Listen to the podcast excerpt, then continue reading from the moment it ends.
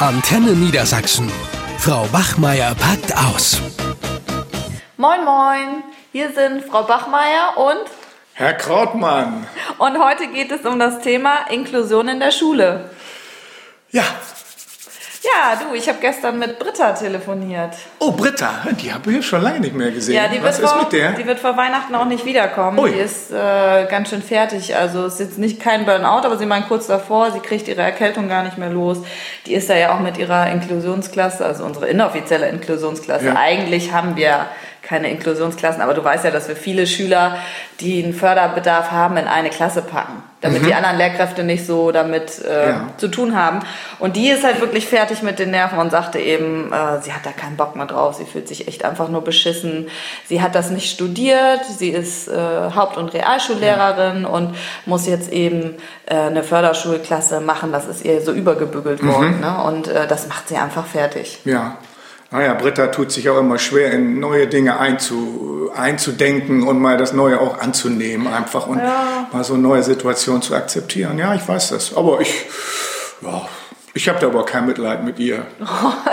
Naja, ich muss ja sagen, aus meiner Klasse, ich habe ja auch vier äh, Förderschüler. Ich habe ja die äh, Jacqueline mit dem äh, Förderschwerpunkt Hören. Da geht das noch ganz gut. Also bei der ist ja so, dass ich hauptsächlich, wenn es Höraufgaben gibt in Englisch, die sitzt ja sowieso vorne und dann lese ich ihr den Text immer noch extra vor. Also die kommt ganz gut mit. Und dann meine beiden Jungs, die haben ja den Förderschwerpunkt Lernen. Da ist schon ein bisschen schwieriger. Das kann ich ganz gut verstehen, weil die muss ich immer zieldifferent. Das heißt, nach dem äh, Curriculum der Förderschule Ja. äh, unterrichten. Die kriegen also ganz andere Ziele. Das mh, in Geschichte, wenn ich mit denen irgendwas mache, muss ich für die immer ein extra Arbeitsblatt Mhm. erstellen, damit die das verstehen.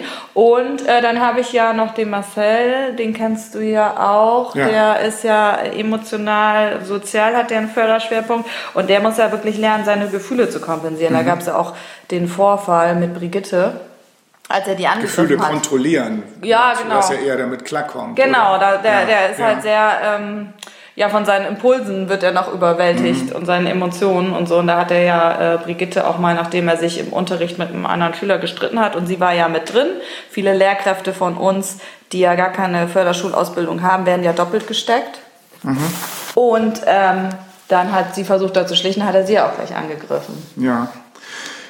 Ja, ich weiß, dass es schwer ist, aber ich denke einfach, ja, hier also auch Britta sieht sich zu sehr nur von sich, sieht das nur aus so ihrer eigenen Perspektive. Und ich finde, man muss sich eigentlich viel mehr mal so in die Kinder hineinversetzen. Wie fühlen die sich eigentlich jetzt in dieser neuen Situation?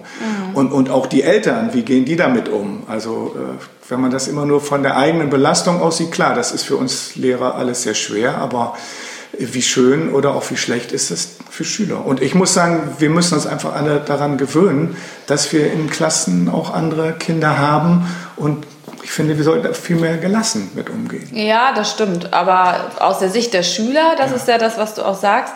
Meine sind zwar wirklich gut integriert, Ja. aber die Regelschüler wissen schon ganz klar, wer eben Förderschwerpunkt Ja. hat. Also sie sind schon stigmatisiert. Ja, und, ja ne? man war Stigma. Aber ich finde, dass, dass man sagt, Kinder, die anders sind, also die Beeinträchtigung haben, je mehr wir mit diesen Kindern Kontakt haben, desto normaler wird es. Ich glaube, das ist unser eigentliches Problem. Das ist klar, aber wenn ich dann im Ja. Unterricht sage, ach ja, ne, du hast jetzt noch einen extra Arbeitszettel oder du musst jetzt noch, dann, dann ist das schon erstmal äh, schwierig für die Schüler. Das, das Ja. denke ich schon. Und für die Eltern ist es ja auch so, dass eben bei mir viele Eltern anrufen von den Regelschülern und sagen, ja, sie kümmern sich so viel um die Kinder, die jetzt einen Mhm. Förderschwerpunkt haben. Sie lesen den Text nochmal in Englisch äh, vor, sie unter oder sie ne, widmen sich dann Ja. den Schülern, weil die Förderschullehrerin eben nur mit ganz wenig Stunden in der Klasse ist. Die ist ja nur mit sechs Stunden in der Klasse.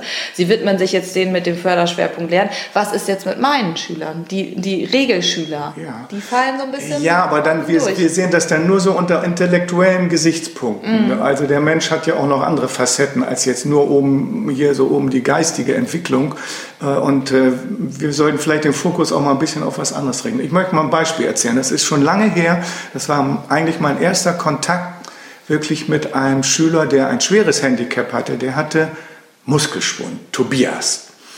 Und als ich die Klasse übernahm, äh, saß er schon im Rollstuhl und äh, habe mich dann auch mit seiner Krankheit beschäftigt und wusste, dass er nicht mehr sehr lange leben wird. Also diese Krankheit endet leider immer mm. mit dem Tod und er wusste es auch. Aber das Tolle war, das war ein ganz irgendwie bescheidener und netter, zurückhaltender, aber auch irgendwo auch fröhlicher Junge. Mm. Und die Klassenkameraden, die waren plötzlich auch irgendwie so ein bisschen wie umgewandelt und haben sich auch um ihn gekümmert und wir haben ihn immer mitgenommen auf Klassenfahrt. Das war schwierig und ich weiß an eine Situation, wir waren in Amsterdam und wollten ihn da auf ein Schiff hieven und er wäre uns fast ins Wasser gefallen. Das ist äh, fast tragisch, ja, Hilfe. weil wir nicht damit gerechnet haben, dass wenn er gar keine Muskelspannung mehr hat, mm. wie, ein, wie so ein nasser Sack hinkt der. Mm. Und es war so schwer. Aber naja, ich will dir jetzt nicht die Geschichte zu mm. weit aussehen. Jedenfalls, ich sag mal, für diesen Jungen war das ein so schönes Erlebnis, dass er immer mit dabei sein konnte. Und ich weiß, nach, nach der Abschlussfeier hat er nochmal die ganze Klasse eingeladen. Es waren alle da. Und äh, da konnte er eigentlich nur noch, so saß er schon im Rollstuhl, mm. sein Kopf hing schief. Ich weiß, das sind Bilder, ist zehn Jahre werde ich es nie vergessen. Mm. Aber für die Klasse, ich glaube, die haben so viel mitgenommen. Ein Jahr später waren dann auch alle auf seiner Beerdigung, so traurig das ist. Aber ich glaube, die Klasse hat was gelernt fürs mm. Leben.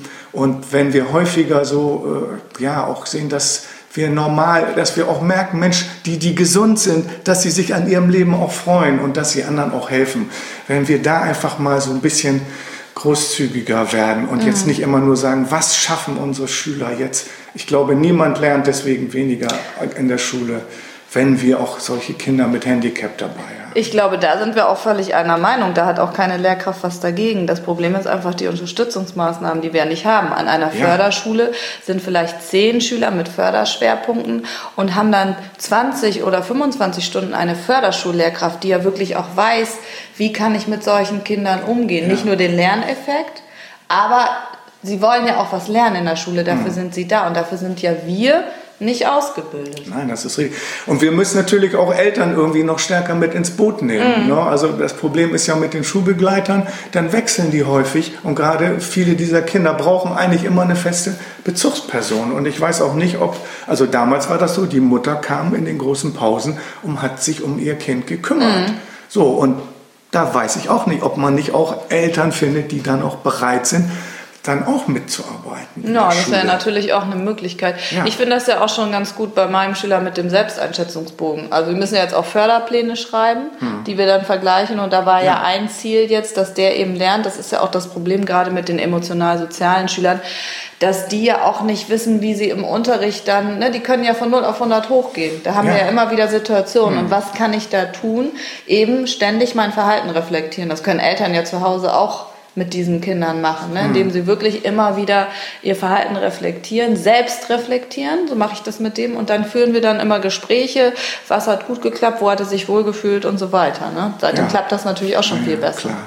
Ja, es wär, also wenn es nur jetzt an uns Grund-, Haupt- und Realschullehrern festgemacht wird, dass die Hauptlast nur wir tragen, dann würde es nicht klappen. Deswegen, also, und es muss irgendwie viel mehr die Gesellschaft da auch mit ins Boot geholt werden. Na, ist hier wichtig, dass auch Kinder mit Handicaps später im Leben auch irgendwo ihren Platz finden. Und das fehlt mir auch. Was ist die Perspektive von einigen? Mhm. Aber ich muss schon sagen, als Lehrerin ganz klar, ich finde es nicht fair, dass ich das jetzt sozusagen machen muss. Ich habe das Nein. nicht studiert, da bin ich auch Britta's Meinung.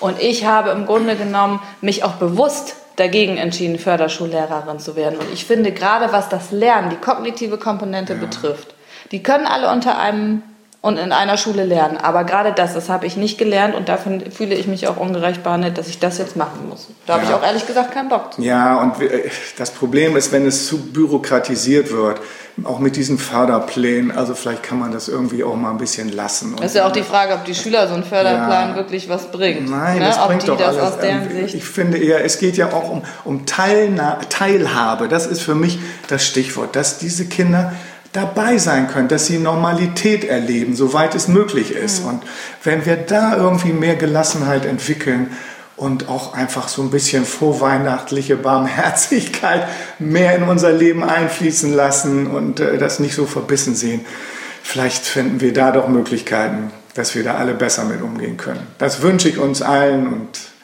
in diesem Sinne, ja, ich glaube, wir gehen jetzt am besten auch wieder in den Unterricht. Das machen wir. Ja, das machen tschüss, wir. tschüss. Also dann eine schöne Weihnachtszeit. Wünsche ich dir auch. Ja, Tschüss. tschüss. Eine Produktion von Antenne Niedersachsen.